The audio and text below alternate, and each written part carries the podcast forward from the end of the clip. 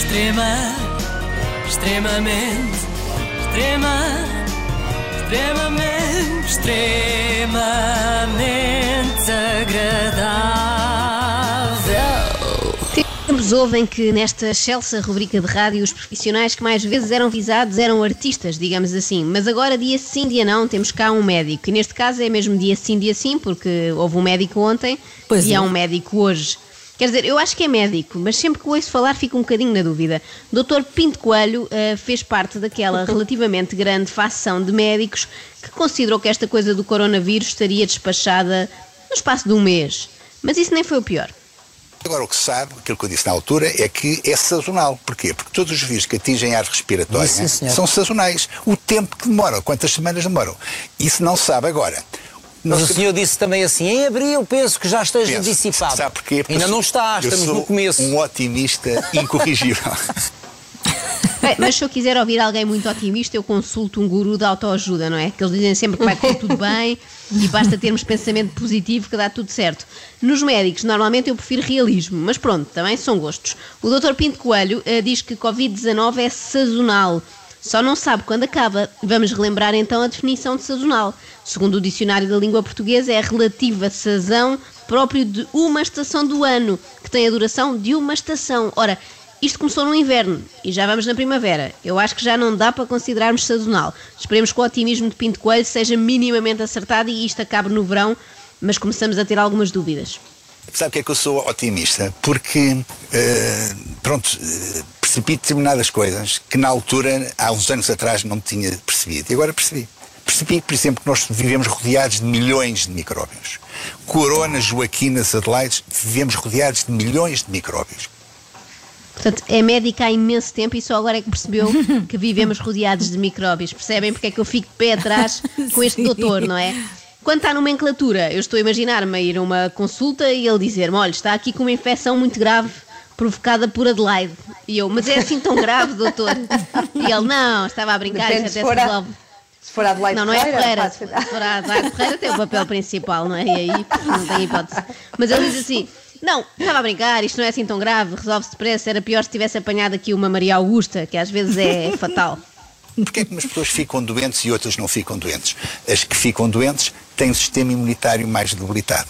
As que não ficam doentes têm sistema imunitário. Necessariamente os mais velhos têm maior fragilidade no sistema Quando não se imunitário. tratam, eu- diria sim se eu não percebesse que tenho 71 Pois é, anos, Mas eu não olho para si porque eu não o vejo velho. mas sou de facto mais velho, mas cuide-me. Sim. Para quem não conhece tão bem o Dr. Pinto Coelho, eu que acompanho todas as entrevistas que dá, eh, posso explicar-vos que ele tem sempre uma intenção de fundo, que é mostrar às pessoas como, apesar de velho, está aí para as curvas e ninguém lhe dá a idade que tem. É sempre esta a intenção da entrevista. Muitas vezes fala até da mulher muitíssimo mais nova com quem, entretanto, casou. Felizmente desta vez isso não aconteceu. Mas houve outro tipo de gabarulice. Eu fui médico de Sporting num ano em que ganho, o Sporting ganhou tudo. Fez a primeira tripleta, campeonato, taça e supertaça. Onde é que isso já vai? 81, 82, há 40 Uau! anos. Uau! E para que é que o doutor sacou deste trunfo da manga? Eh, basicamente para nada. Foi só para citar o treinador do Sporting de então, muito menos importante eh, do que o médico, nisto de conquistar títulos, toda a gente sabe, é sempre responsabilidade do médico, que dizia que não existem problemas, apenas eh, soluções. E se há homem que tem solução para a Covid-19, esse homem é Manuel Pinto Coelho. Tomem nota. Basta olhar para si para se perceber qual é. O Manuel Luís pode andar aos beijos na boca dos chineses todos que encontrar Não posso caminho nada. que dificilmente encontra Não, não posso nada. Isso tem a ver com a minha cor, tem a ver com apanhar sol, não é? Voilá. Logo, A- sol, voilá. vitamina D, fonte de vitamina A D. principal fonte de vitamina D é a exposição aos raios solares. Manuel Luís aos beijos na boca de todos os chineses que encontrar. Que horror. E o próprio gosto logo. Não, não, obrigado. Não, Não, Por favor, não, não era bom para ninguém, nem para o Manuel Luís, nem para os chineses. Têm direito a dizer que não querem, não é? Claro. Ainda que digam em, em mandarim ou cantonês, ou seja, o que for, isto é uma espécie de movimento Me Too, não é? Não, não vão ser beijados Claro, assim. ó- Só porque sim, além do mais, não seria higiênico andar a beijar não sei quantos cidadãos chineses de seguida, mesmo sem pandemia. O Gosto ainda apanhava herpes ou qualquer coisa assim. Por isso, Manuel Luís, mesmo que o Dr. Pinto Coelho queira convencê-lo a participar como cobaia num estudo que prove que as pessoas bronzeadas são imunes à Covid, por favor, recuse. Já bem basta ter alinhado naquela ideia peregrina do doutor de apanhar 30 minutos de sol ali mesmo ao meio-dia, sem pôr protetor solar.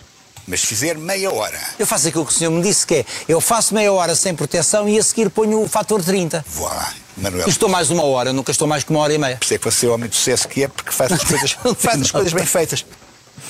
Gocha é um homem de sucesso porque faz o que o Dr. Pinto Coelho lhe diz. E ainda vamos descobrir que Cristiano Ronaldo só é o melhor jogador do mundo porque em tempos comprou o livro do doutor, Chegar Novo a Velho. E foi lá que descobriu os benefícios da vitamina D e talvez da depilação a laser.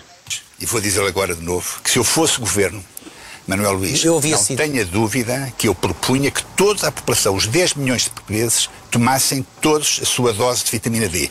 Se toda a gente tivesse a vitamina D entre 60 e 80, e agora lá vai as outras formas de estimular o sistema imunitário, além daquelas que eu já disse, não estar em stress, ter um sono reparador, fazer exercício, Pois, pois, isso faz tudo muito sentido, mas eu congelei logo na frase se eu fosse governo, fiquei toda arrepiada.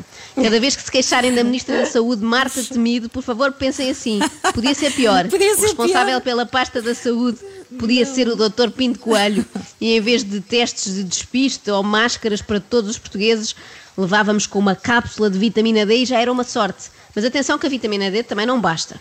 outras formas eh, eh, palpáveis de o fazer, que é 2 gramas de vitamina C, 10 mil unidades de vitamina A, 35 a 50 miligramas de zinco, melatonina 5 miligramas, glutamina 500 miligramas, fal- selênio 100 microcentigramas, vitamina E 400 unidades internacionais, É lá, isso já são comprimidos a mais. Já implica Bem, usar um que daqueles lista. stores de plástico que os velhotes Pois é. costumam ter, sabe? Com divisões, compartimentos. com divisões, sim. São os dias da semana, sim, sim. E as respectivas ampolas e pastilhas. Eu não quero isso para mim, obrigada. Aliás, eu quero para mim mais ou menos o mesmo que o Manuel Luís Goxa. evitar os alimentos que inflamem a parede do intestino. Açúcar? Que é açúcar, todos os alimentos que contenham glúten, todos os alimentos que contenham caseína, porque fazem, na realidade, aquilo que os ingleses Caseína são chamam os laticínios. laticínios, leite, manteiga, iogurte e queijo. Eh, Manel Luís, É, é, é matar-me. Manel Luís, Eu adoro Manel queijo. Luís, nesta fase, todos os Não me sacrifícios tiro o queijo agora desta face, não me Manel Luís, mas como um, epá, como um queijo de amêndoa que há ótimo, como Ah, não, leite não, de não me tiro o queijo. leite- Só me faltava esta, fechada em casa há um mês e sem poder comer queijo agora. A própria sugestão de queijo de amêndoa é ultrajante, é uma coisa que eu nem vou comentar, queijo de amêndoa. Mas eu fiz mal a alguém. Bem, não respondam que se calhar fiz, eu sei, mas não quero queijo de amêndoa. Mas quem me tira um bom queijo, tira-me tudo. Acreditem que não há nada mais relaxante do que ao fim do dia sentarmos no sofá, cortarmos uma fatia generosa de queijo da ilha e ouvirmos uma entrevista do Dr. Pinto Coelho. Recomendo, experimentem. Ui! Foi o